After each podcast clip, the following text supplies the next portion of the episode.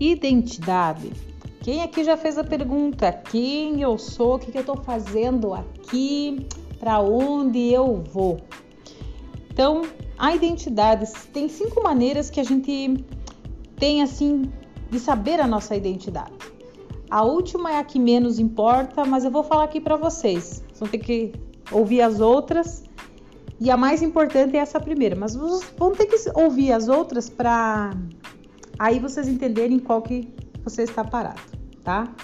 Então, os cinco tipos de identidade.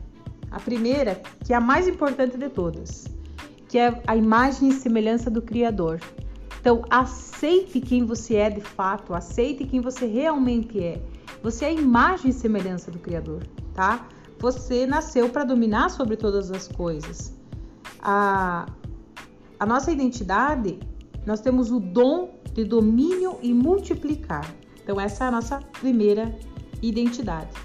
A segunda identidade que nos fala, que, que existe aí, é o que os nossos pais falam, né? Os nossos pais, eles falam para nós e eles quiseram nos dar aí é, uma forma de dizer assim, ah, vai fazer tal coisa na vida que você vai se dar bem, vai ser médico, vai ser isso, vai ser aquilo. Então foi o que os teus pais falaram né? Então, muitas vezes você está parada nos bloqueios e é bloqueios dos teus pais. Mas eles não fizeram isso por maldade, eles fizeram porque eles achavam que era o melhor e estavam querendo te encaminhar, tá? É... A terceira identidade, que é a identidade do local onde você mora, do estado, que é a identidade cultural, a identidade do governo, a identidade da região. Um exemplo, as pessoas que moram no sul né, tem uma identidade que dizem gaúcha. Você pega um pessoal lá do, do Nordeste, eles têm uma identidade do Nordeste, são nordestinos, né? Então, é uma identidade que colocam para você, tá? E como que você vai fazer para mudar essas identidades? Depois no final eu vou falar para vocês, tá? A quarta identidade é equilibrar, tá? É, o que, que é se equilibrar? É olhar como que você se vê. Qual que é a forma que você se vê? Se você soubesse se ver dessa forma, se você conseguir se valorizar, se perceber que você é a imagem do, do Criador, ela é muito importante, porque o que define quem você é é como você se vê, tá? É, sem identidade você não tem propósito. Se você não sabe os teus bloqueios e não sai dos bloqueios, você não consegue ativar a tua identidade.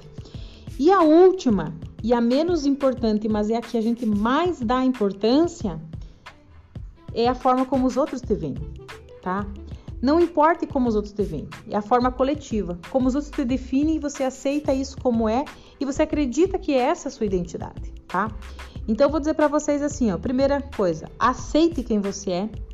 Segundo, ressignifique os bloqueios. Você não vive mais lá, Terceiro, selecione o que tem de bom onde você vive, o que tem de bom no seu estado, o que tem de bom no seu bairro, na sua região.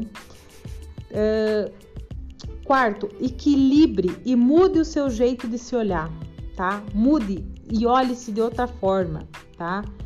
É, com os pequenos resultados é que você vai se curar. E o último, não se importe com o que pensam de você. Se você tiver resultado e se você mudar, as outras pessoas ao seu redor são obrigadas a mudar, tá? Essa foi aqui um podcast aí sobre identidade. Então, se você gostou aí, comenta aí, conta pra mim aí. Até mais!